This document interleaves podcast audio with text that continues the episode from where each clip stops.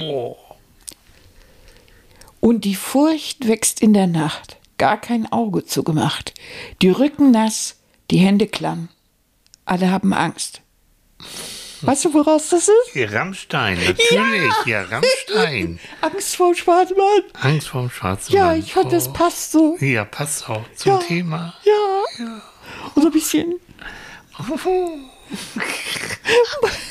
Und was war das Leute, für ein damit ihr schon mal komisches... gleich wisst, worum das hier heute Ja, Morgen was geht. hast du für ein Keine komisches fröhliche Begrüßung, Nee, keine. Pimmelbrötchen, hier. nix hier, ran an fein. Was hast du für eine komische, für, für so einen Alarm da gehabt? So ein... Ja, ne? Irgendwie das so. nennt sich, glaube ich, äh, Sci-Fi oder Ja, ich habe keine Mach Ahnung. nochmal.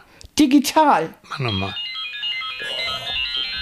Okay, jetzt wo die... Oh, mach aus. Komm, bitte. Wir wollen, dass die Leute... Tut mir leid, ihr Lieben. Ähm, ich hoffe, ihr seid jetzt nicht aus dem Bett gefallen. Ja, ich habe irgendwas, ich habe überlegt, irgendwas, was so ein bisschen, was so ein bisschen gefährlich klingt oder Ja. unbekannt oder du- damit ich die Leute so ein bisschen auf das Thema einstimmen, aber dass sie wissen, sie sind bei uns in guten Händen. Echt? Ja. ja. Traut keinem Psychologen. Traut, Nee. den, traut den nicht. Guten So, Morgen, ihr Lieben. Sonntagmorgen. dann Ein, ist die Frau Fröhlich, ne? Ja. Die tut nur so. Ich glaub mir, ich sehe sie vor mir. Die tut, du tust nur so. und was ist das in meinem Gesicht? Ein Lächeln. Ja, Ja, stimmt. siehst du. ja sie lächelt Bin gut sogar. gelaunt. Hm, ja, schön. Prima. Ja, noch. Ja. So, wie Mein kriege ich, Gott, jetzt Gott, wie krieg oh. ich jetzt sein Tablett da ans Mikrofon Ja, das vorbei? knall ich jetzt wieder den Zuhörern also, um die Ohren. Leute, macht die Ohren zu. Und Ja. Ich das habe gesagt, doch. macht die Ohren. Ja, Was? da ist nämlich das Pflaumus und das Pimmelbrötchen drauf. Ja. Ja. Hm, Und ich esse ganz brav, esse ich ähm, einen wunderbaren äh, Holsteiner Cox. Zu deinem Käse. Natürlich. Hm, auch gut. So. Erzähl Weil- weiter, ich muss einen Apfel Ich schneiden. muss ja dazu sagen, Na. ich hatte ja diesen kranken Mann wieder. Ich, oh, Der war schwerst krank. naja, jetzt wirst du irgendwie, das ist jetzt ironisch. Ja. Ich war schwer krank. Ich wurde, äh, ich wurde nochmal geimpft, so das vierte Mal. Ja. Und dann gleichzeitig auch noch mit Grippe. Hört ihr? So krank. Ne? Die wirkt schon, die Grippe. Nein, und, und mir ging es eigentlich, ähm, das, wann war das, am Donnerstag oder Freitag? Freitag, glaube ich. Don- Freitag, Donnerstag oder? bist du geimpft worden und Freitag. Ja, so, so genau. Ja, genau. Und mir ging es nach der Impfung, es mir richtig pridi und alles gut und, und auch alles schön. Und dann am Freitag, au. Echt. Ich meine, ist logisch, das Immunsystem muss ja auch irgendwie ein bisschen in Schwung gebracht werden, aber doch nicht gleich so toll. Oh, und dann kalte Hände, kalte Füße und Aua hier und Aua da. Alles im, Na im, komm, Männer, das war, im Männerrahmen. So. ne? Also Männergrippe, alles gut. Ja, ganz schlimm. Schlimmste. Grippe Ich ever. finde das so niedlich. Ja. Ich weiß nicht, warum Männer so besonders niedlich sind, wenn sie krank sind. Die leiden. Die leiden, ist es so niedlich. Du schrubbelst, ich höre es, weil ich nämlich im Kopfhörer aufhöre, du schrubbelst mit deinem Tablett am Mikrofon. Ja, ich guck. muss noch mal so ein bisschen, weil eigentlich gehört das nicht. Nö. Aber ich höre das. So, jetzt ist schick. ja, ich habe gelitten ein bisschen und dann, aber heute ist wieder gut. Und heute werde ich auch, glaube ich, nachher wieder ein kleines Läufchen. Das hat mir gefehlt.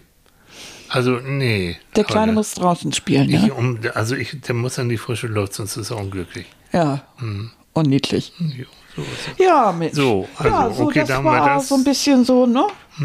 So, wie das hier so war die letzten Tage. ja. So, was gibt's noch Neues zu berichten? Dann haben wir überlegt, welches Thema wir heute mal machen. Hm. Und dann hat Tilly mir erzählt, dass er ein Buch gelesen hat oder Buch Ja, liest. der kann sogar Bücher lesen. der kann sogar lesen. Der kann sogar lesen. Ja, Und mit vollem Mund sprechen. das kann er auch. Hm. Das machst du schon ziemlich gut.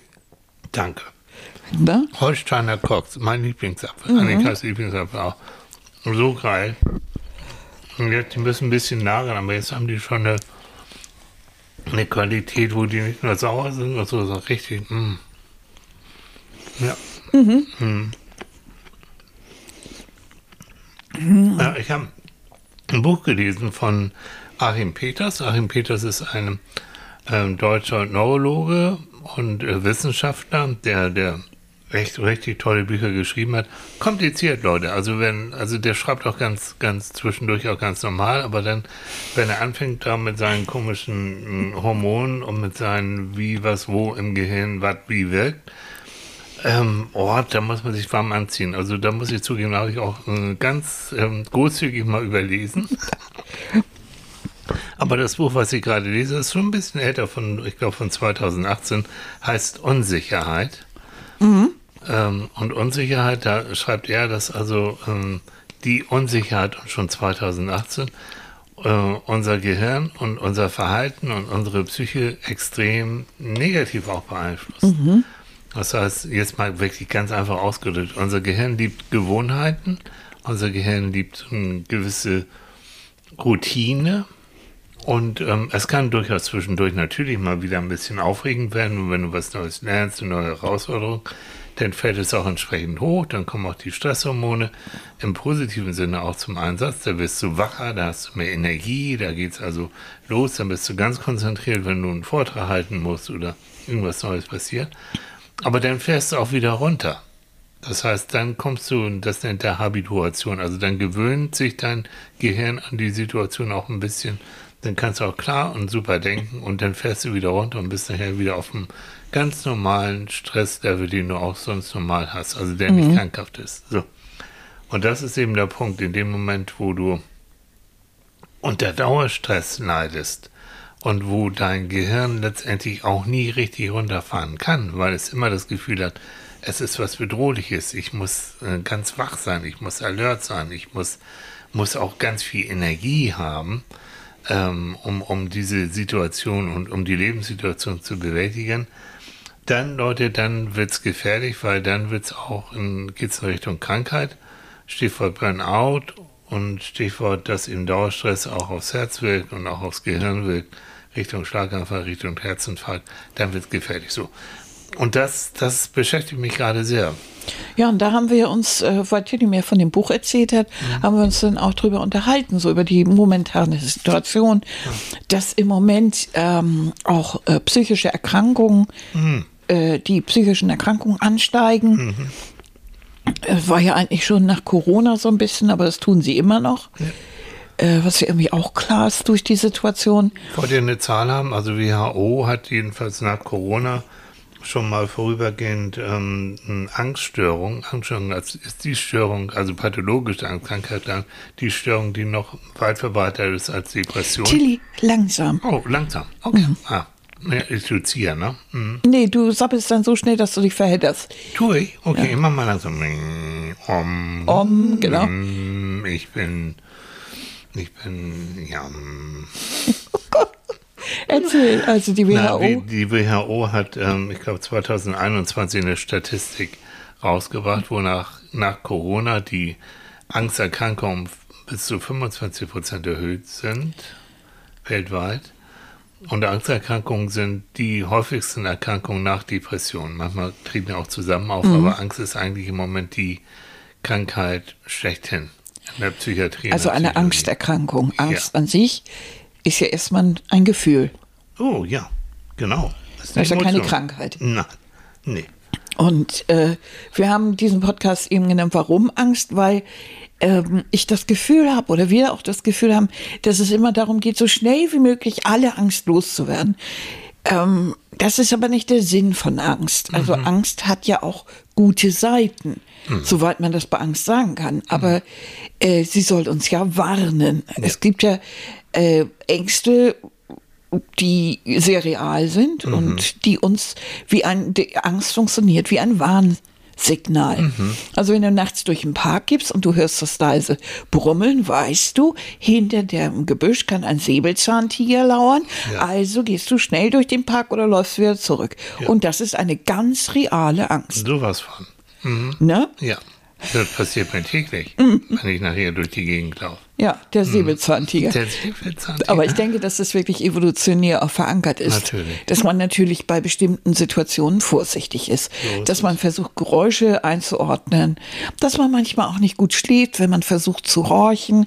Wenn zum Beispiel die Kinder sind einfach noch nicht zu Hause, obwohl du gesagt hast, Sohnemann, du bist um 10 zu Hause, es Mhm. wird halb elf, es wird elf.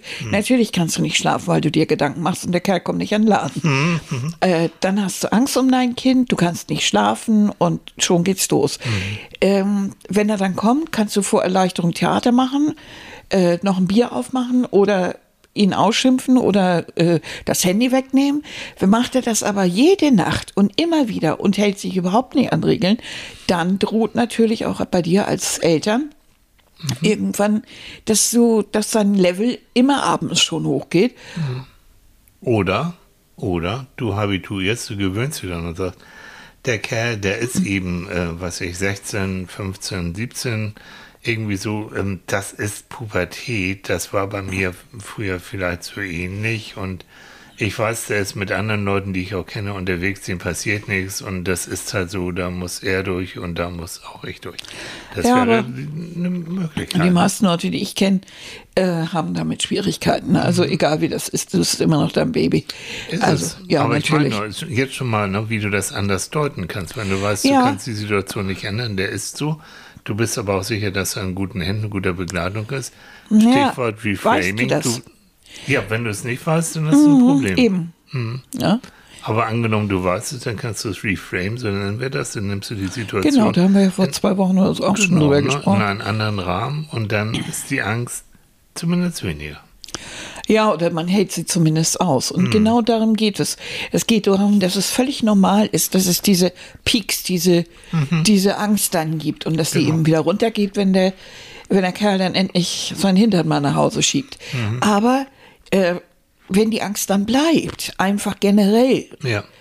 weil auch sonst der Stress groß ist und äh, vielleicht in der Familie sowieso Stress ist und die jüngere Tochter oder der jüngere Bruder oder was weiß ich, guckt sich das ab und macht schon mit seinen 13 genau den gleichen Müll oder mit seinen 8 fängt er auch schon an, dummes Zeug zu erzählen oder äh, sowas und guckt sich da einiges ab und dann geht der Le- Stresslevel immer höher, die Angst steigt immer höher und das ist nicht gerade gesund. Nee, und du kommst dann nicht runter Mhm. und das wird dann chronisch und dann entsteht tatsächlich eine Angsterkrankung und Oder psychosomatische Störung, oder Magen. beides, genau. So. irgendwas, Kopfschmerz, Dauerkopfschmerz, Dauerverspannung im Schulter, äh, Rückenbereich. Genau. Toll.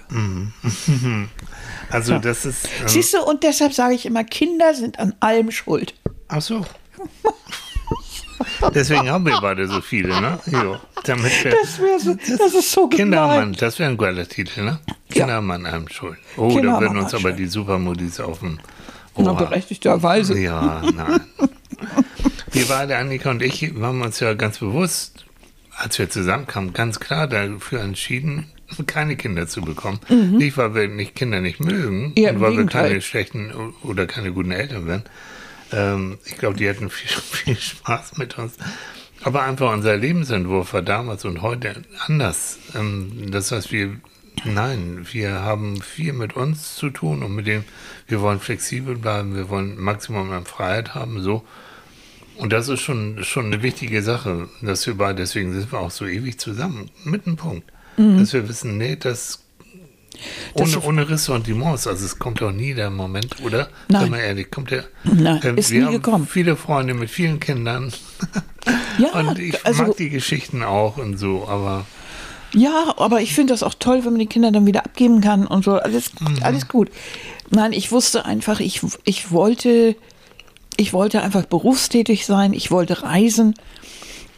Und ich war so egoistisch, dass ich gesagt habe, ich möchte eigentlich nicht mein dieses Leben aufgeben, um sich dann nur um Kinder zu kümmern. Denn in meiner Vorstellung muss man sich um Kinder kümmern.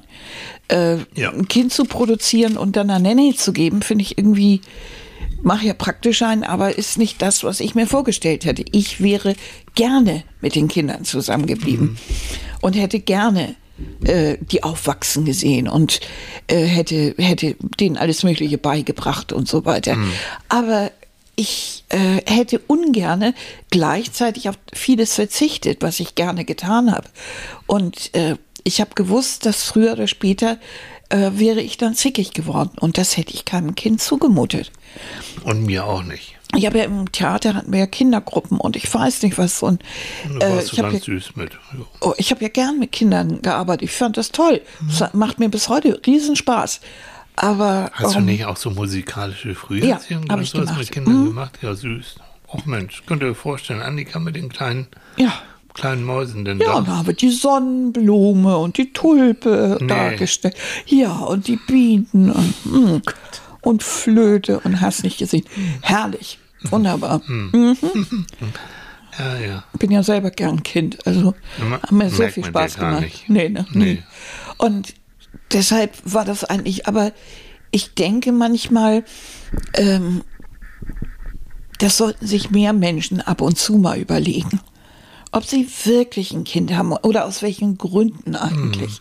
Wie sind wir jetzt auf die Kinder gekommen, wenn wir bei Angst waren? Ich weiß es auch nicht mehr. Äh, weil, weil du hast die Situation, äh, Ah, ja. Sohnemann kommt nicht nach Hause. So. Ja, als Beispiel. Ja, ja, ja. Ne? also Man Elternsein hat immer mit Angstbewältigung zu tun, Ja. natürlich. Ständig, Natürlich hast du ja Angst um ja, deine Kids.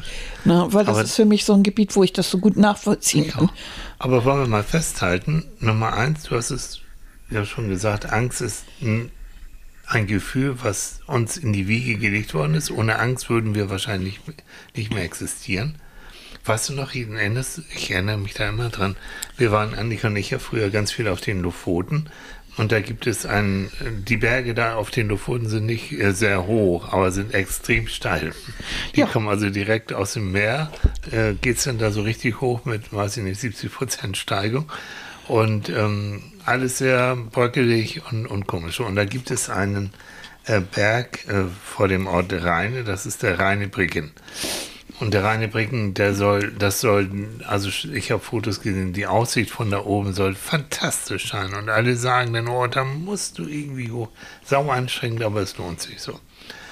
Ähm, und dann bin ich morgens, ich, ich liebe ja morgens unterwegs zu sein, so, so in Sonnenaufgang, Morgengrauen bin ich dann dahin. Und dann ging es auch los und es war wirklich jetzt war steil und das hat vor wie immer geregnet. Es war alles rutschig und rutschig und rutschig. Aber ich denke, scheiß drauf, komm, da, du gehst ja jetzt so, jetzt bist du unterwegs, jetzt machst du das so. Und da kam ich an eine Stelle, äh, wo ich äh, über so eine Felsspalte hüpfen musste. ich lach nicht, das war scheiße. Und ich stand dann davor und denke so, also die andere Seite konnte ich nicht richtig ein. Ich wusste nicht, wenn ich darüber hüpfe, wo, wo finde ich da halt? Und das war so ganz, äh, ganz glatter Fels. Und da, oh, und ich dann hin und her. Und dann habe ich nach unten geguckt und es ging sowas von steil runter. Ich dachte, wenn du da dann ins Rutschen kommst, dann war's das. Also da, da landest du unten irgendwo im Meer. Nee, nee, nee, nee, nee. Und dann habe ich gedacht, so scheiß drauf, du kehrst wieder um. Ja, war ein Versuch, äh, kehrst wieder um. Und das war auch gut so. Dann habe ich in der äh, morgens früh einen schönen Ausflug auf so eine Sch- Insel gemacht mit dem Bötchen. War auch toll. Und dann habe ich den Freund, der, der, der uns da auch ähm, betreut und dessen Hütte wir da auch hatten, ähm, der hat, dem habe ich das erzählt und hat gesagt, du hast es vollkommen richtig gemacht. In dem Moment, wo du Angst spürst, und zwar richtig Angst, kehrst du um. Weil auch jedes Jahr, da erzählt, verunglücken wirklich gerade die Touristen natürlich, weil die eben sagen, du, da will ich und da muss ich durch und hauen sich der Kopf und andere Sachen denn da kaputt muss nicht sein. So, Das so als mein, mein Beispiel immer noch, wie, wie Angst, ähm, wenn ich nicht drauf gehört hätte, es hätte gut gehen können, ich fürchte aber fast nicht. Also, dass Angst eben lebensrettend sein kann. Ja, natürlich. So. Mhm. Es ist ja auch so ein Instinkt. Also wenn du Angst hast, bist du ja manchmal sehr wach. Mhm. Und wenn du dann plötzlich ein Geräusch hörst oder eine Tiefe siehst oder irgendetwas, das mahnt dich. Und dann Mhm. bist du eben vorsichtig und tust das nicht. Deshalb ist es, das hat es, darüber haben wir ja auch gesprochen. In diesem Buch geht es ja auch darum, wie das ist, wenn man überhaupt keine Angst hat. Dass es genauso schlecht ist. Fearless, ist das nicht dieser Film, den magst du so gerne? Mit wem ist denn noch mit? Oh, Oh, wie hieß der Leute. Jeff Daniels, glaube ich. ja. Oder so ähnlich. Fearless, wir gucken nochmal nach. Nee, dem anderen. Na, ist egal. Ähm, Wo jemand überhaupt keine Angst Ja. hat und sich überhaupt nicht spürt. Ja, nach einem, nach einem äh, Flugzeugunglück glaubt er, ist völlig unverwundbar. Und es geht eigentlich um die Bewältigung dieses Traumas. Und erst als er wirklich verletzt wird und dann wirklich fast abklappt, da lacht er sich halb kaputt und freut sich, weil er dann wieder merkt, er ist am Leben. Weil Angst gehört zu unserem Leben dazu. So. Und das ist genau der Punkt, äh, worum es mir auch geht. Also Angst in diesem normalen Enttüdelchen bitte, ne? also in ganz dicken Tüdeln normalen Sinne, ist sinnvoll und man muss sie nicht bekämpfen. Also man muss sie wahrnehmen, man muss sie, man muss überlegen, warum ist sie jetzt da, was ist gerade hier so los und entsprechend dann auch einordnen. Und wenn die Angst, da kann man gut dieses Worst-Case-Szenario, also dir den schlimmsten Fall vorstellen, äh, der auftreten könnte, der, also der zu dieser Angst führen könnte. Und dann realistisch sich überlegen, ähm, ist es möglich oder, oder wie hoch ist die Wahrscheinlichkeit und dann mit ein bisschen Glück ähm, kannst du sagen, nee, komm, das ist jetzt, ich mache mir viel zu viel Sorgen. Das ist, ah, ne? Hast du mir das nicht erzählt, ähm, dass es so Studien gab im Krankenhaus, Mhm. wie das da ist, wenn Leute sich äh, auf eine Operation vorbereiten, dass sie also, Ja. äh, Ah, dass das ja. überhaupt Das nicht ist gut ist, wenn sie völlig Stimmt. angstschlottern sind, weil sie dann völlig verkrampft sind und So. nichts richtig wirkt. ja, genau. Es, Oder wenn sie sich überhaupt keine Gedanken machen Mhm. und hinterher völlig überrascht sind, dass es dann trotzdem wehtut oder irgendwas nicht Das funktioniert ist eine hat. alte Studie, aber die finde ich immer noch richtig gut. Also man hat geguckt, wie Menschen vor der Operation, wie unterschiedlich die, wenn die nachher aufwachen, äh, wie unterschiedlich dann reagieren, je nachdem, wie sie vorher äh, die Situation, die Operation bewerten. Also es gibt dann die, die vollkommen sorglos sind und so, auch ist egal, kriege ich alles hin. Das gibt die, die Ängstlichen, die voller Angst sind und, oh, und das wird grauenhaft, werde ich nicht überleben. Und dann gibt's so die mittleren, die haben so ein mittleres Angstniveau im Sinne, ich habe Respekt, jo, glaube auch, dass es hinterher werde ich ein bisschen malade sein, aber das kriegen wir hin. So. Und es kam tatsächlich raus, die mit dem mittleren Angstniveau, dass die ähm, sowohl was ihre Schmerzen, die Schmerzempfindung anging, als auch was ähm, die, die Erholung nach der OP angeht, viel besser drauf waren, als die, die hyperängstlich waren oder die, die vollkommen angstlos waren. Das heißt, das Gehirn bereitet und der Körper damit auch, Psychosomatik bereitet sich dann schon entsprechend darauf vor. Und man weiß, okay, ich hänge hinterher in den Seilen und es wird auch schmerzhaft sein, ich werde Schmerzmedikamente brauchen, bla bla. Aber dann will sie vorangehen. Und diese innere Vorbereitung, diese innere Einstimmung darauf, die ist hilfreich. Und das geht nicht nur für OPs, das geht, finde ich, für alles. Also wenn ich jetzt, ich muss am Montag ein, eine Fortbildung geben ähm, vor Leuten, die ich noch nicht kenne. Und wenn ich sowas noch nicht so, ähm, wenn ich die noch nicht so kenne, bin ich schon immer ein bisschen nervös. Ich habe keine Angst, ich freue mich ja drauf, ähm, weil ich mache das gern so Fortbildung. Aber ich bin schon, hm, ich bereite mich jetzt auch schon vor und auch gedanklich. Das ist sinnvoll. Also da ist Angst in diesem niedrigen Maße oder Respekt würde ich es eher nennen, ist da sinnvoll, weil ich bin dann nicht so luschig und denke, oh, das gehe ich schon hin, sondern hm, ich möchte schon, dass das richtig gut wird, dass die Leute zufrieden sind und ich vor allen Dingen mit mir auch zufrieden bin. Das heißt, ähm, auch vor Theaterauftritten und so, es ist immer die berühmte, es ist das berühmte Lampenfieber. Habe ich auch. Die ersten drei, vier Sätze auf der Bühne oder vor der Kamera, wenn die dann draußen sind, dann laufe ich richtig rund. Aber erstmal brauche ich ein bisschen Anlauf. Ne? Und Darum gibt es ja diese Übung, dass man den ersten Satz äh, so lange wiederholt, bis er fast automatisch kommt. ganz genau. Aber sonst hast du nämlich manchmal dieses Problem, du kommst, kommst auf die Bühne und zack, hast du Leerlauf. aber so, und das ist auch schon passiert, das ist das schwarze Loch, das wünsche ich keinem. Das ist Oh, also richtig, schrecklich. richtig. Aber nochmal, und ich bin ja ein, ein Kandidat für derartigen Lampenfieber. Ich habe ja derartig Lampenfieber früher Und sie gehabt. ist so gut, sie ist so gut, Annika ist so gut. Ach, du bist so lustig. Und du bist so, sie kann sich gut bewegen, kann gut sprechen, also fantastisch. Aber deine Nerven liegen blank, ne? Völlig. Völlig. Äh, es ging gar nicht. Hm. Ich weiß nicht warum. Aber beim Ballett, also beim Tanzen ja nicht. Nein. Es hat immer was mit Sprache zu tun, oder? Ja. Also mit Text, den du auch nicht improvisieren kannst, sondern der sollte Mhm. schon. Es ist wesentlich besser, wenn ich, wenn ich vor einer Menge reden muss. Hm. Das ist ja nicht so schlimm. Da kann ich dann ja nachdenken oder es muss mich nicht an irgendwas festhalten. Ich habe immer Angst, und da ist eben die Angst, dass mir der Text nicht einfällt. Oh ja. Da habe ich sogar Albträume Oh manchmal ja. von. Oh ja. Immer wenn ich dann Theater gespielt habe und ich wusste, dann habe ich immer Angst, habe Mhm. ich immer diese Träume gehabt, dass ich dann plötzlich da stehe und leer laufe. Mhm. Oh, ist das schrecklich. Absolute, absolute, absolutes Vakuum darum. Ich habe ja, Gruselig, ne? ja, Was ich hab, denn? Ich habe immer den gleichen Traum, ohne Scheiß, äh, wenn ich solche Sachen, auch gerade mit Theater. Ich habe immer den Traum, ich komme ins Theater und komme dann da unten in die Garderobe rein. Und unten hörst du dann immer über Lautsprecher, was auf der Bühne so los ist. So. Und da hört ihr schon, oh, die fangen schon an zu proben, wie schön. Und das Stück läuft ja auch schon und wunderbar. Und dann kommt dann ein, ein Schauspielkollege runter und sagt, oh, toll, dass du da bist. Komm, husch, du bist gleich dran, ab in die, in die Klamotten und äh, ist gleich dein Auftritt. Ich sag, "Was? wir proben doch. Ich kann doch meinen Text noch gar nicht. Bist du über? Ja, ja, komm, verarsch mich nicht. Komm, mach zu, bist gleich dran. Leute, und ich dann in, und ja, schnell in die Klamotten und ich wach immer auf, kurz bevor ich dann auftrete. Äh, Da kann ich die Uhr nachstellen. Da kann ich auch wirklich schon sagen, ah ja, ich kenne dich, du Traum, alles klar, toll. Ne? So, jetzt unpsychologisch verpiss dich, ich kenne das schon, komm. Ich, Und dabei ist Tilly so gut, wenn, wenn er improvisieren muss. Das ist ja das Witzigste. Mhm. Wenn auf der Bühne irgendwas schief geht oder kaputt geht. Der ist mal mit dem Sofa zusammengebrochen auf der Bühne. nee, So ehrlich. weiß gar nicht warum. Na, keine Ahnung. Und Das Einzige, was nachher in der Zeitung stand zu dem Stück, das Stück war langweilig, war es auch. Aber als der, der, der Thiel mit dem Sofa zusammengebrochen ist, da ist das Publikum aufgewacht und da wurde es lustig. Ah, das ist aber das, wenn es live ist. Ne? Das ist schon was anderes als Fernsehen, wo du tausendmal dich wieder, nochmal wieder und nochmal wieder. Da ist auch schon wieder dieses Alert sein. Jetzt kommen wir wieder zum Thema. Das heißt, das Gehirn ist hellwach ähm, hat genügend Energie, braucht es dann auch, will es auch haben. Der Grund, weswegen ich unter Stresssituationen immer so einen Heißhunger habe. Nur mal so nebenbei, um euch das auch zu erklären. Ich glaube, es geht vielen so, dass wenn du unter Stress bist, ähm, du musst eine Prüfung für eine Prüfung und dann ist so eine Tüte Chips oder eine Tüte irgendwas Süßes am liebsten. Bei mir war es früher so Haribo und Co. Die sind in 0, nix weg.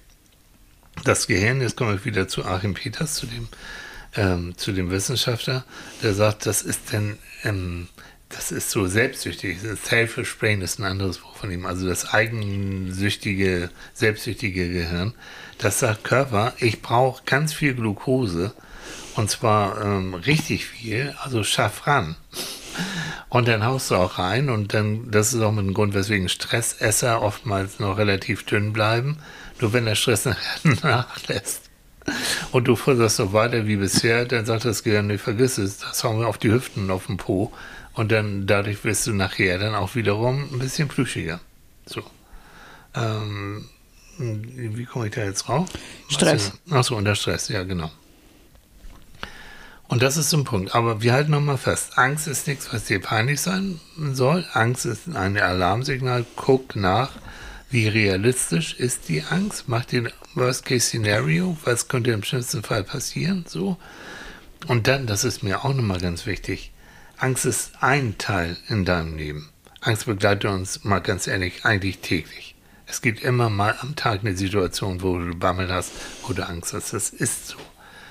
Aber du musst einfach sehen, es gibt noch ganz viele andere Teile in meinem Leben, die gut laufen. Ähm, ich habe hoffentlich, ich habe Freunde, eine Beziehung, ähm, mir geht's gesundheitlich hoffentlich einigermaßen gut. So, also mach dir dann, wenn, bevor du so in diesen Angst, in die Angstspirale reinkommst, mach dir noch bitte mal klar, was läuft denn wirklich gut. Und wenn du diese Teile, die gut laufen, gegen diesen Angstteil, wenn du das so nebeneinander hältst, dann hast du hoffentlich einen überwiegenderen Teil, einen größeren Teil an Sachen, die gut laufen. Nun ist es ja so, dass Angst auch öfter äh, das Gefühl von Hilflosigkeit auslöst. Und so jemand wie ich, der auch gern Kontrolle hat und, und der, äh, der das nicht mag, wenn er sich hilflos fühlt, der möchte natürlich auch angstlos werden. Also das bedeutet, ähm, oder hat für mich immer bedeutet, ich hatte vor allem möglichen Schiss, äh, aber ich wollte das nicht. Ich wollte nicht vor allem und dauernd irgendwie Angst haben, äh, dass ich irgendwo sitze und mache mir eine halbe Stunde lang Gedanken, wie ich irgendetwas irgendjemandem sage. Also habe ich angefangen, genau mich ganz bewusst dafür zu entscheiden, äh, Dinge in die Hand zu nehmen. Ja. Und mit jedem Mal, wo ich das gemacht habe, wurde ich natürlich selbstsicherer und habe gesehen, ist ja eigentlich gar kein Problem. Äh, davor brauchst du keine Angst zu haben. Es gibt Dinge, da finde ich, da muss man Angst haben. Ja. Das ist einfach so. Spinnen zum Beispiel gehören eindeutig dazu. Entschuldigung, Leute. Ja, jetzt hier im Norden, die, die- also richtig diese Monsterspinnen, die gefährlichen, die aber komischerweise immer nur zu Annika kommen. Ja. Also das ist wirklich wahr.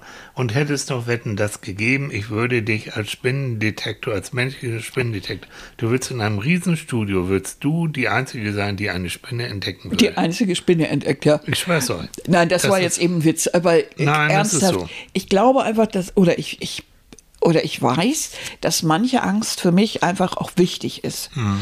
Manche Ängste finde ich total nervig, dass ich zum Beispiel so eine Flugangst habe. Hm. Das nervt, das nervt kolossal.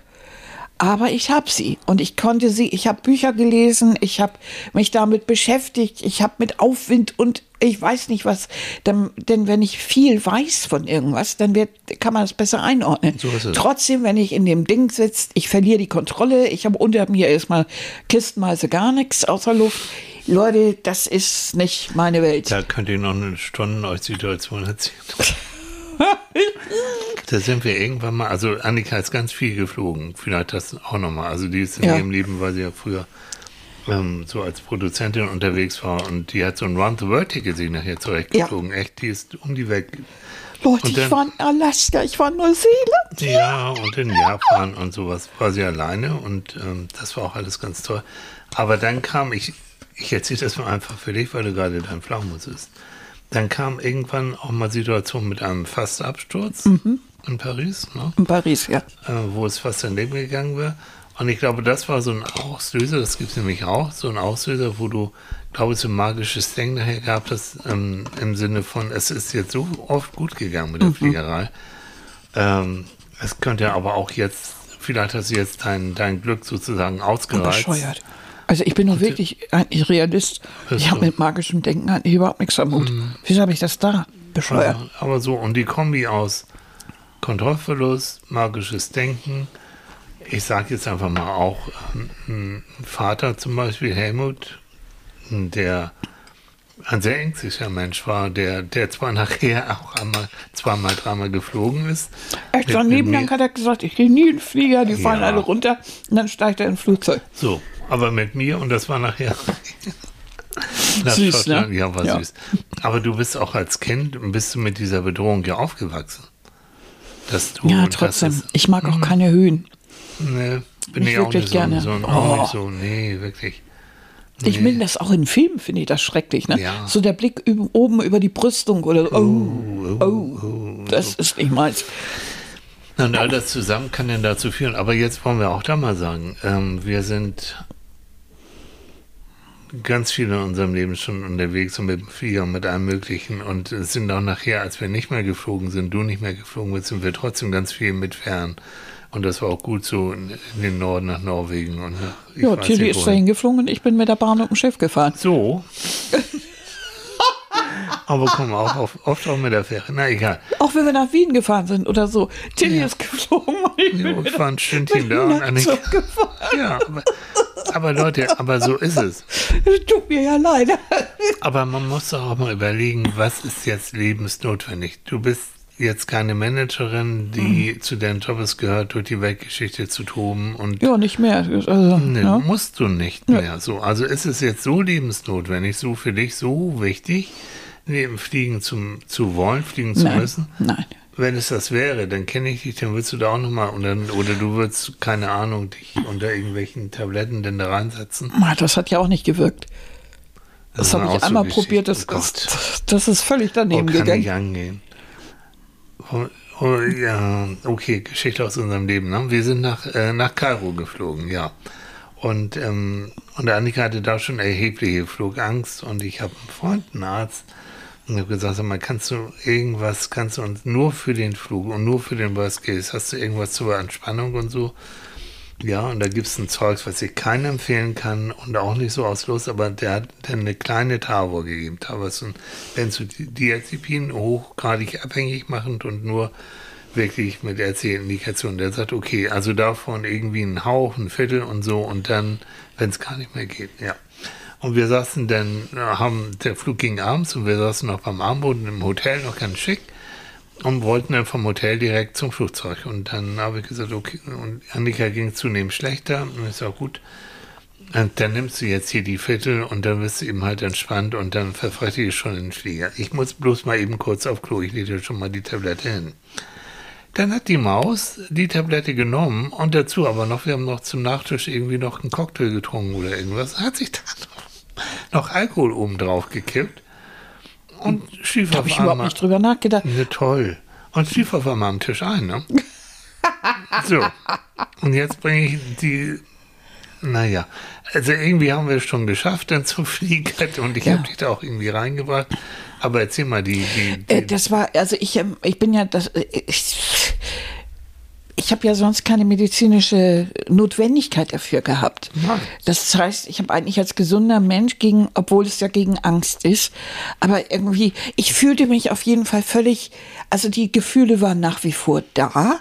Ich hatte nach wie vor Angst, aber ich fühlte mich, als wenn ich davon abgeschnitten bin. Ich weiß nicht, Ja. wie ich das sonst sagen soll.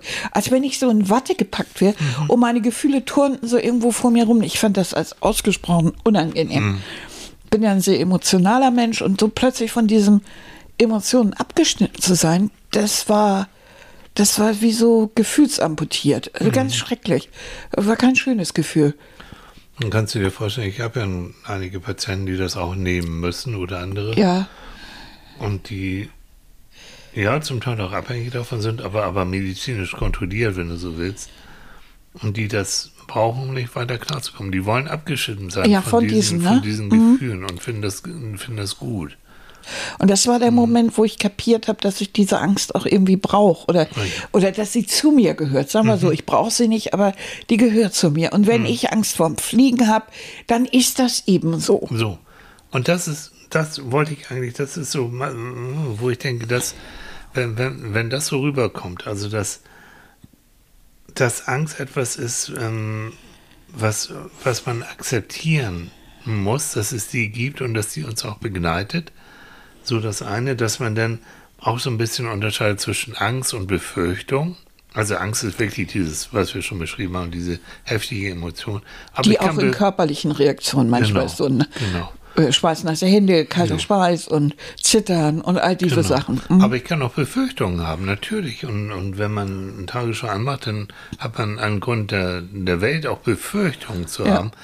Aber dann auch wieder in die Realität zurückzuholen und zu sagen, so, wie sieht es auf meinem Konto aus? Hoffentlich so einigermaßen gut. Ähm, wie sieht es in meinem Leben aus? Jo, es ist relativ stabil und ich habe Leute um mich herum. So, also immer wieder zu gucken, ja, ich hatte Befürchtungen, aber der Realitätscheck, der sieht eben so aus, dass ich, dass ich damit gut klarkomme. Nun ist es ja im Moment sehr angstauslösend, Mhm. die ganze Situation. Vor allen Dingen die Unsicherheit. Ja. Dass du einfach keine Entscheidungen fällen kannst. Ja.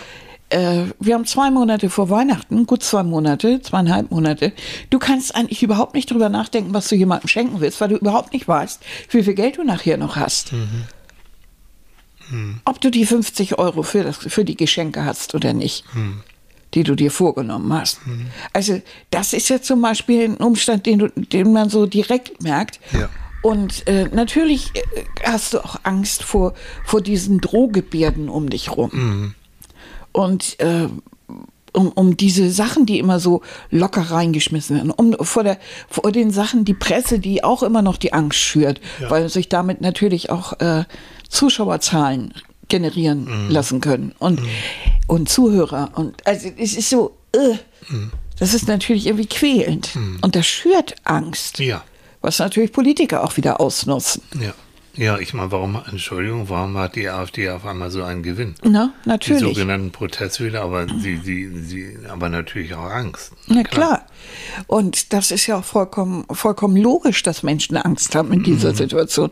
Und dass sie das Gefühl haben, wir brauchen jemanden, der das alles nicht will, der einen ganz anderen Weg geht. Ja. Wenn sie, wenn sie sich mal zurücknehmen würden und mal einen Augenblick nachdenken würden, würden sie merken, dass da auch kein Weg ist, sondern dass da ziemlich viel Polemik am Spiel, im Spiel ist. Aber Mhm. völlig egal. Es ist, es ist nachvollziehbar. Es Mhm. ist alles absolut nachvollziehbar.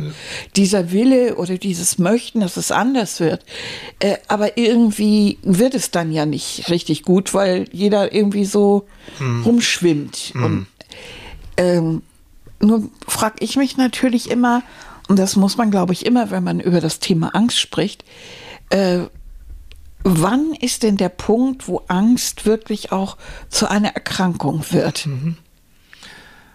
Ich mach's mal ganz einfach. In dem Moment, wo sie dich wirklich belastet, wo sie dein Leben so einschränkt, dass du sagst, ich möchte so, also das, ah, ich möchte so nicht, nicht in der Situation, also ich möchte so nicht weiterleben.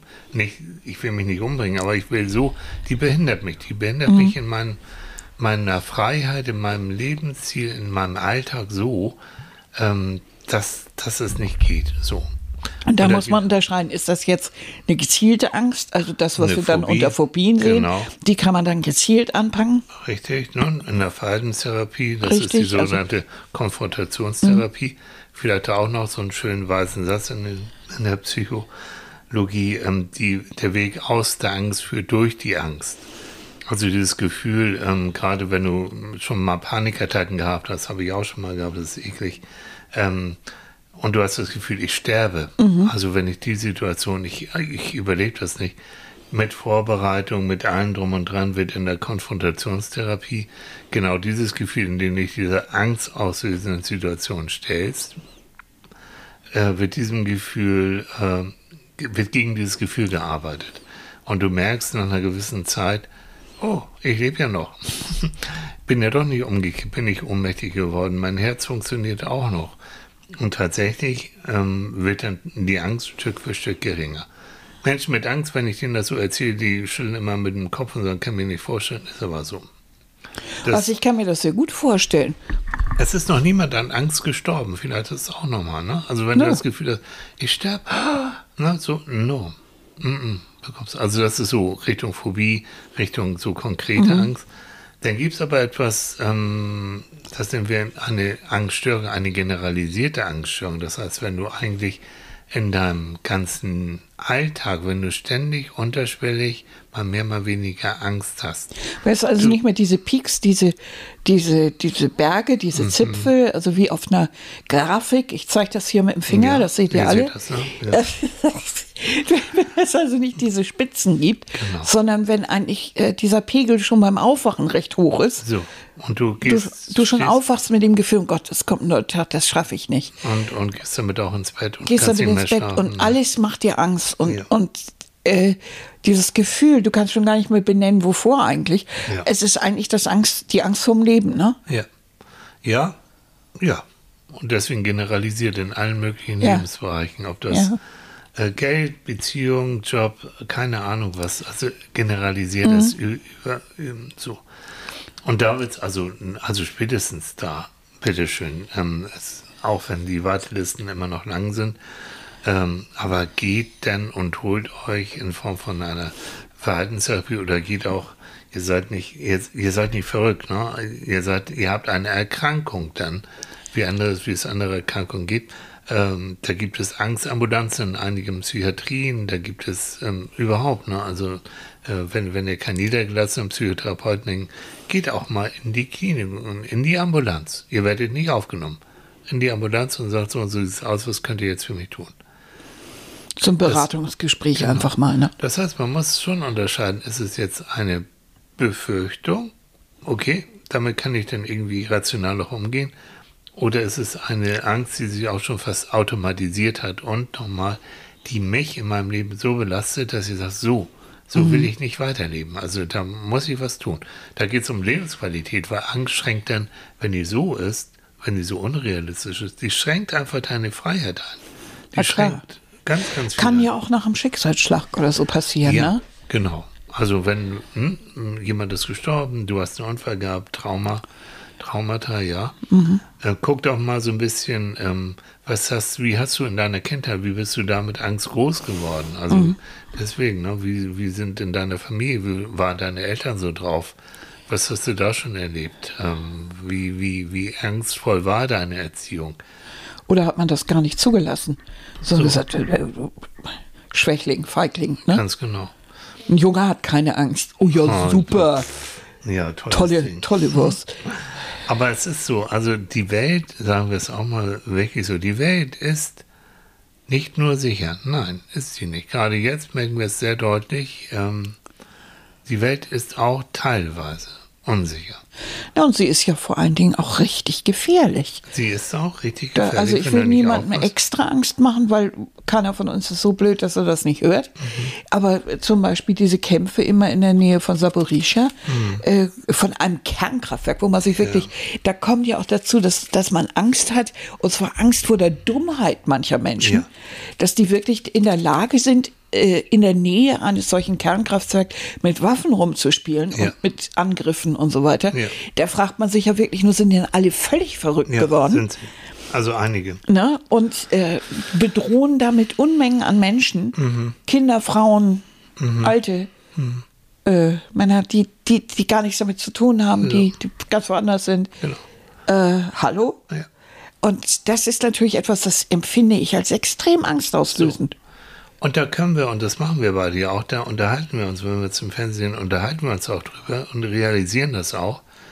Aber dann packen wir das auch wieder in einen Teil, jedenfalls bei mir, wo ich jetzt nicht ständig daran denke. Jetzt, wo wir drüber reden, denke ich wieder dran, ja, so, aber dann gibt es wieder tausend andere Sachen, die für mich genauso wichtig oder ja, genauso wichtig zu meinem normalen Leben gehört. Und dann ist gut. Ja, das mache ich aber auch absichtlich. Denn wenn ich das nicht absichtlich machen würde, Mhm. also wie soll ich sagen, ich verdränge erfolgreich. Äh, denn ich weiß, wenn ich dann mich nicht mit was anderem beschäftigen würde, dann würde ich die ganze Nacht darüber nachdenken und mich ärgern. Mhm. Ja. Und würde wahrscheinlich morgens dem ersten, den ich sehe, eine reinhauen. Oh Gott. Ja, weil ich dann so. Ich. Ja, Leute. Ja, ja. Also war nett mit euch. ja. Weil ich dann irgendwann so geladen bin und mich so darüber aufreg Ja. und solche Angst habe, dass ich nicht schlafen könnte und ich im eigenen Silb so rumdrehen würde. Ja. Deshalb ist es manchmal gut, auch sich gezielt abzulenken. Ich weiß, das ist absolut kein Psychologenrat, weil die Wieso meisten nicht? sagen immer, nein, der, Angst, der Weg du, zur Angst ist durch, die Angst und bla und Nein. aus der Angst und so. Äh, Das heißt, man soll sich ja damit beschäftigen, aber manchmal ist es auch gut, sich nicht damit zu beschäftigen. Ja, also jetzt mal, Entschuldigung, Psychologen, wir sind Psychologen. Nee, es ist Quatsch. Also du musst Mhm. nicht jedes Mal, vielleicht auch nochmal psychologischer. Es gibt oben einen Teil in unserem Gehirn, den sogenannten Neokortex. Der ist dafür da, der ist sozusagen der Chef bei uns da oben, sollte er zumindest sein. Corti? Der, Neokortex, ja, das, du Cor- nennst ihn Corti. Ja, Corti ist ja mein Corti, Chef, ne? Ja, Corti, so. Und der Chef da oben sollte dann sagen, pass mal auf, Annika, jo, das ist ganz großer Mist und das kann ja auch Befürchtung, so, aber nützt nichts, du sitzt jetzt hier oben und isst eine Pflaumenmarmelade in Schleswig und dir geht's ganz gut und, und, ähm, und Tilly ist auch da und ist alles schick. So, komm mal runter, also ich habe das schon noch im Blick, keine Bange, aber jetzt mal so. Dann gibt's aber Und deshalb anderen, lese ich jetzt ein schönes Buch. zum Beispiel, Oder, oder, zieh mir mit irgendwie einen netten Film mit dir rein. genau, so. Ganz bewusst. Ja, auch also, natürlich. Der auch ganz bewusst dann in eine völlig andere Richtung geht. Genau, es geht um, um ein gewisses inneres Gleichgewicht. Und Ja. das hat nichts mit Verdrängung zu tun. Aus Ja, selbst wenn, wäre mir das auch egal. Nein, aber Verdrängung heißt, es, ähm, es kommt dann irgendwann wieder plötzlich hoch, bla bla. Nein, Nee. es geht darum, ich bestimme. Ich bin under control. Ich bestimme, wann ich wo was denke und mache und tue. Ja. So. Es gibt im Alltag genügend Sachen, die mir aufgezwungen werden, aber was das angeht, bin ich hier under control, also dein Neokortex. Dann Mhm. Und gibt es aber das andere Teilchen, das sogenannte limbische System, was ich also liebe. Das ist Also das unser- ist Limbo. Ne? Ne, das ist das tanzt mal Limbo und sagt, ah komm, nee, aber guck mal hier, aber das ist doch alles so fürchterlich. Und ich muss so dazu Und unter euch sagen, Ja. Tilly liebt das limbische das System. habe ich gelernt, das habe ich studiert, das ist geil. Also das ist wichtig. Also Neokortex ist langweilig dagegen. Ich hasse diese Logik. Ach, mein Corti nicht schlecht. Nee, aber die Limbi ist so lustig. Also, du, da geht's um Emotion. Emotion, weißt du? Ah, so. ja. Corazon, so. Hm? Deutsche Vita. Ähm, aber die, das limbische System, wenn das ständig aktiviert wird, ähm, da hat der Neokortex manchmal so auf die Schnauze voll und sagt, oh Mann, okay, dann pff, zieh Leine, dann mach doch deine Angst, wenn du da Bock drauf hast. Aber nee, also stärkt euren Neokortex. Stärkt, eu, stärkt euren Corti, indem ihr realistisch seid. Indem und er auch ab mit und zu anderen mal Leuten- absolut auch gezielt ablenkt. Ja. Und sagt so, oh, also jetzt habe ich da echt keinen Bock drauf. Ich habe mich heute den ganzen Tag mit den Kollegen und Kolleginnen schon über den Mist unterhalten, So. weil das und das passiert ist. Also jetzt reicht's. So. Also jetzt will ich heute Abend, ich nehme mir meine Katze, die lege ich mir auf den Bauch, Mhm. dann knuddel ich die einmal durch und dazu gucke ich mir Rosamunde Pilcher an Mhm. und trinke dazu zwei Schokolade mit Baileys. Und das mache ich jetzt einfach mal und es geht mir super gut. Gut. Und das ist ganz gezielt. Okay, das ist doch schon mal ein super. Und wenn ich keine Katze habe, dann nehme ich Manfred. Ja, oder legst dir einen Tilly auf den Bauch oder so. So, ja, der Krauten, Krautzen Tilly. Aber ja, oder du nimmst es dir mal wirklich und machst das einfach mal oder gehst wirklich, freust dich auf ein Konzert oder Mhm. äh, schnappst dir zwei, drei Freunde und gehst tatsächlich abends einfach in die Kneipe und trinkst Glas Wein oder ein Bier. Einfach um eine Auszeit auch fürs Gehirn vom Stress zu haben. Es ist doch interessant. Der Welt, die Welt ist ein unsicherer Ort, immer gewesen. Ja. Es, seitdem es Menschen gibt, ist die Welt, ob Säbelzahntiger oder Putin, ist immer unsicher gewesen. So. Leute, ich habe gerade über die große Pest gelesen. Lass mal gut sein. Oh, echt. Die, Da- die, also Annika hatte auch echt einen Schuss. Ne? Also in der Situation liest sie was über die, die schwarze Pest und so. Ja. Ja, mich interessiert Mittelalter jetzt inzwischen. Habe Ja, ich halt mal toll. jahrelang abgelehnt, weil es zu grausig war. Aber und es hatte jetzt? jetzt, ja, so, es hat so ein paar Parallelen und bestimmte Dinge, die wir heute automatisch tun, haben ihren Ursprung ja in der Zeit. Und das, und auch das Gesundheitssystem und so fing Mhm. in der Zeit an. Und deshalb gucke ich einfach mal. Finde ich auch toll, weil ich lerne immer mit. Annika erzählt mir dann, was sie so, so gerade gelernt hat. So, also wir haben den, die Welt ist unsicher, auf der generell. Ja? Aber es gibt auch dann wieder auch die Teile, wo wir sagen, jo, ähm, aber ich, ich, ich kann auch ein gutes Leben haben, trotz der Unsicherheit. Und ich kann trotzdem Spaß haben und ich kann trotzdem Freude haben. Und das meine ich eben, du kannst diese beiden Teile, die wir ja in uns haben, ne? Befürchtung, meinetwegen auch mal Angst, Welt ist unsicher und dann den Teil, aber irgendwie ist die, die Welt auch geil und das Leben kann toll sein und ich kann Spaß haben und ich kann Rammstein. Leute, ich habe ein Rammstein-Ticket ergattert für nächstes Jahr, nur mal nebenbei. Ich freue mich schon nächstes Jahr auf Rammstein. Ähm, und so kannst du das nebeneinander herhaben und, und, und hoffentlich in einem Gleichgewicht, dass die Unsicherheit nicht größer ist als der Teil, der sagt, aber komm, wir können trotzdem Spaß haben und es kann uns trotzdem gut gehen. Vielleicht ist es sogar, ist es sogar gut, dass wir Menschen so elastisch sind. Ja. Dass wir das können. Ja. Dass wir tatsächlich auch mal manchmal so negative Gefühle und so einfach mal zur Seite schieben können. Ja. Wenn wir es hinkriegen. Ich, es, es geht manchmal nicht, aber manchmal, dass man es zur Seite schiebt und so, ich hab, ich will jetzt nicht. Verdammte Häuser, nein. Hm. Ich hau mir jetzt eine flotte Mucke rein und Mhm. äh, auf dem Weg zur Arbeit kurbel ich das Fenster runter und stelle mir vor, mein kleiner Fiat ist jetzt ein tolles Cabrio und äh, höre mir irgendeine schicke Mu Musik an und sing dazu und nutze diese Fahrt einfach um einen Augenblick einfach nur mal fröhliche Momente zu er Ganz genau. erleben.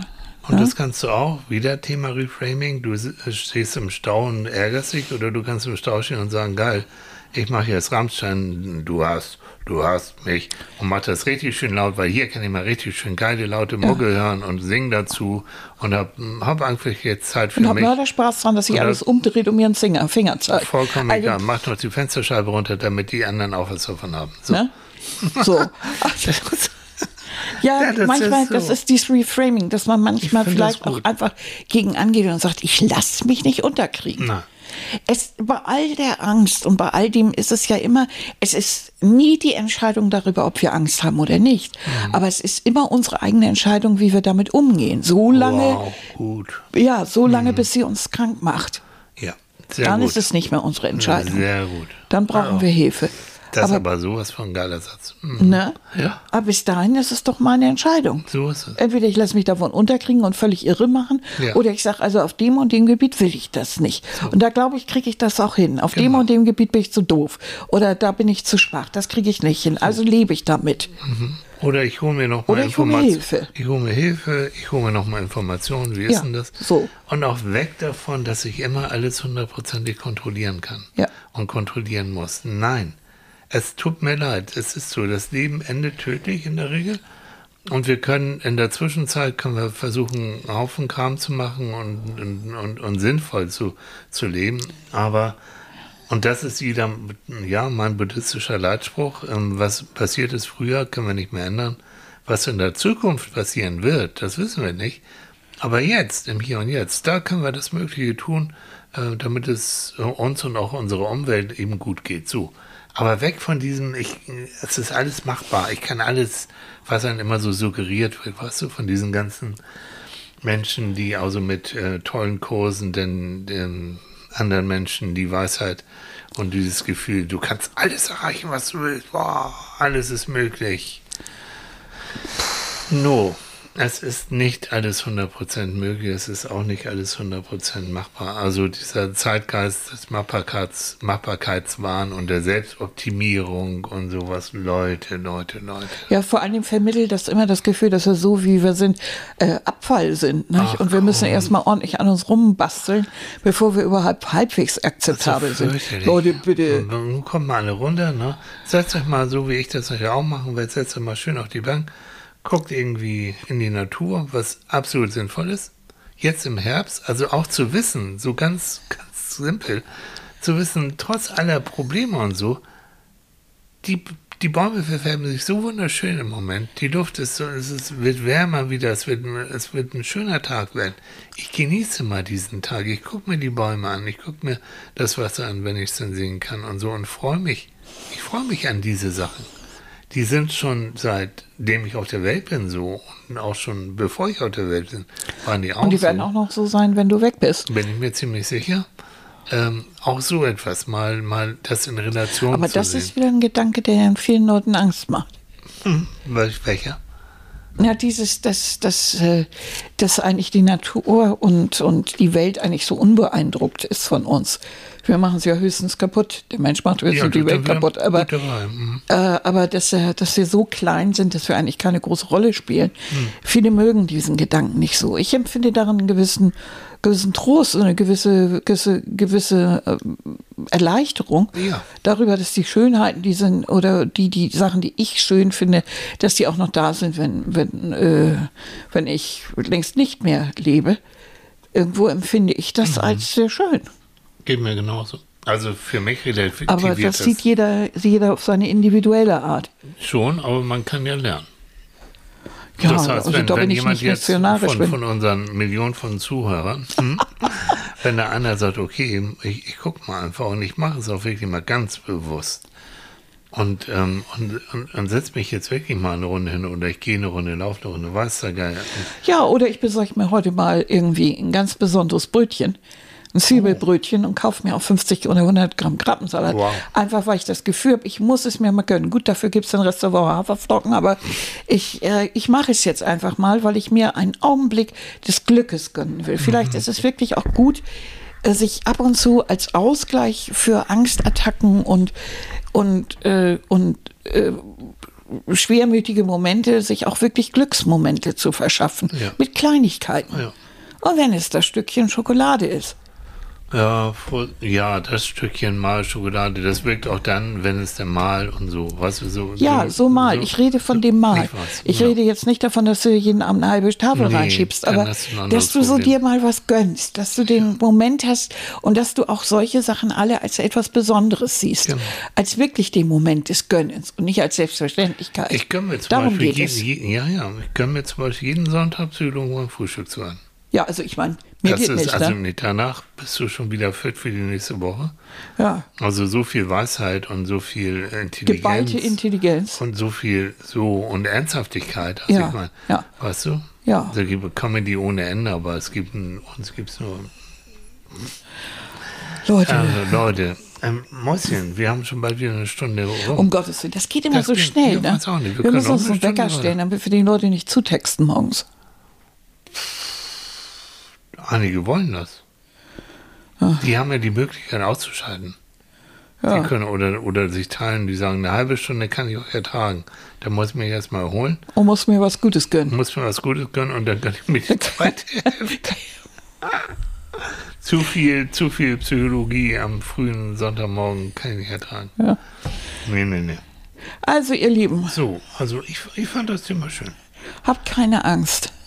Nein, und für dich auch wirklich. Wir kommen seid- wieder. Ja, und jetzt ganz ernsthaft, ähm, auch wir, also wir sind Teil mit, bei einigen sind Teil, sind wir Teil des Lebens bei denen. Und das ist auch schön. Ja.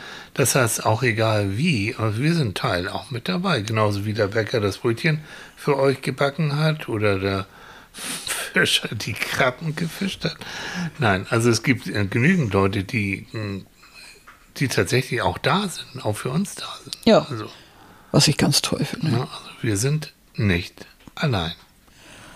Ja, Okay. das war der Standard. Äh, Und Ne? wie, wie in der Bibel. Ich könnte auch als Pastor auftreten. nee, Brüder und Schwestern, wir sind nicht allein. nein, das war eher ein Mulderspruch. Wir sind nicht allein. Ach so. Ja. Ihr so ein Alien. Genau, oh Gott. Ihr Lieben, Ja. habt einen wundervollen äh, freien Sonntag.